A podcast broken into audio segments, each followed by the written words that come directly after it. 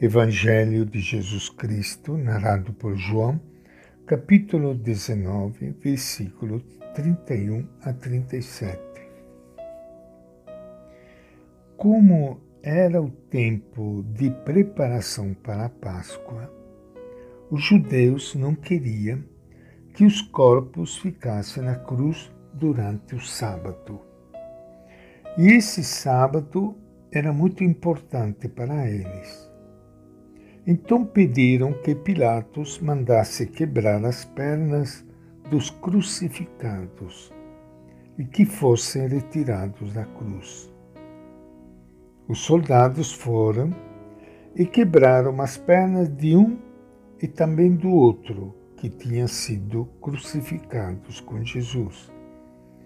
Quando se aproximaram de Jesus, viram que já estava morto por isso não lhe quebraram as pernas.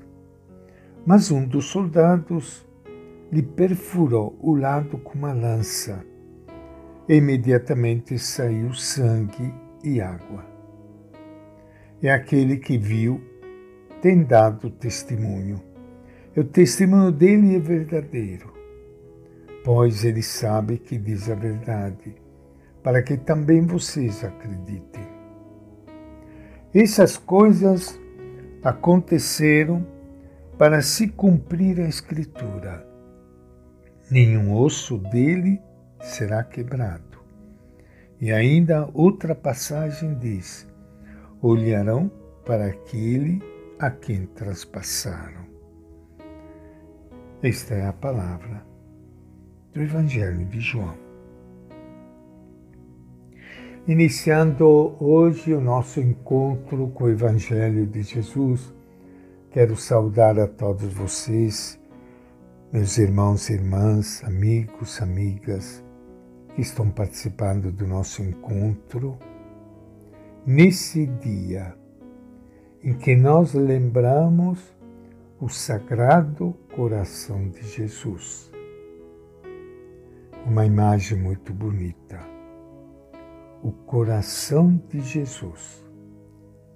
O coração de Jesus é o coração de Deus. O coração, símbolo do amor, da misericórdia, do perdão. Coração cuja imagem traz para nós o grande mandamento de Jesus. Ele mesmo disse: Este é o meu mandamento, que vocês se amem um, uns aos outros como eu os amei. Desde a origem da igreja, os cristãos desejaram realçar o lado misericordioso de Jesus. Então escolher o coração como símbolo natural e inesgotável de seu amor pela humanidade. Embora a expressão máxima do amor de Jesus por nós tenha ocorrido por sua morte na cruz, sabemos que toda a vida de Jesus foi tecida de múltiplas atitudes de benevolência, perdão e solidariedade. Jesus continua derramando abundantemente sua misericórdia sobre o mundo.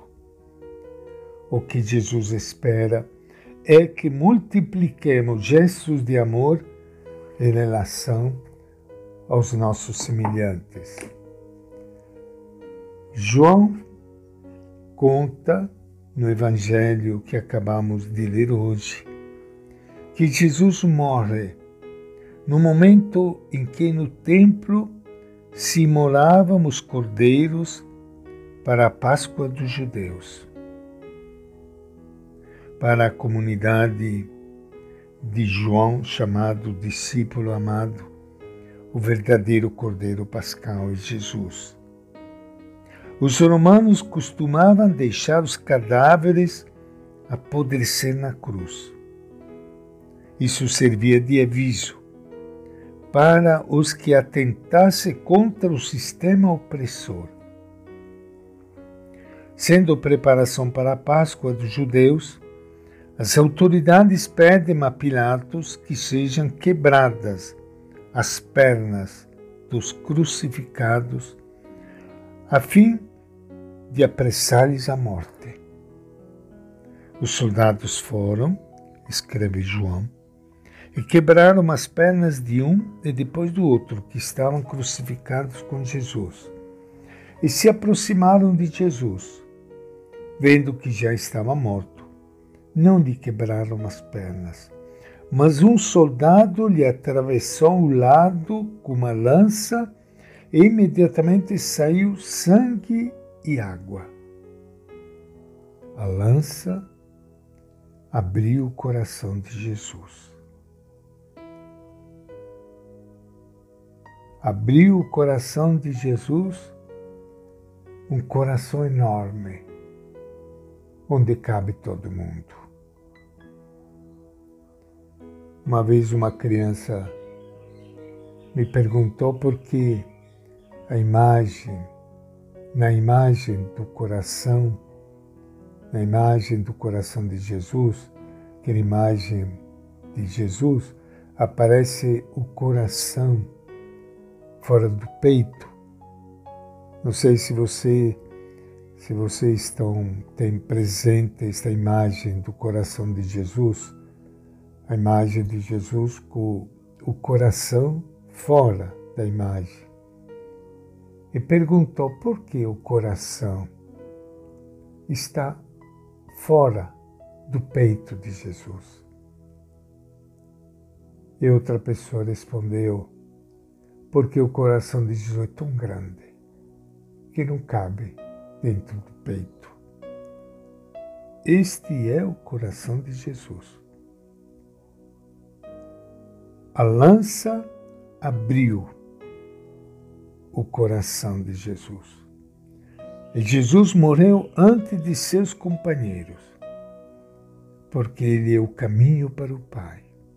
Ninguém lhe tira a vida pois ele a dá livremente. Ele é o verdadeiro Cordeiro Pascal, do qual nenhum osso será quebrado. Do lado aberto de Jesus sai sangue e água. O sangue representa a vida, separado do corpo indica a morte. Jesus não reteve a vida para si, mas a entregou até a última gota. Sua morte e também sua suprema doação. Todavia, a morte de Jesus não é o fim, pois a água que sai após o sangue representa o Espírito que ele entrega ao Pai e a seguir à comunidade. E esta é a nossa reflexão de hoje do Evangelho de João.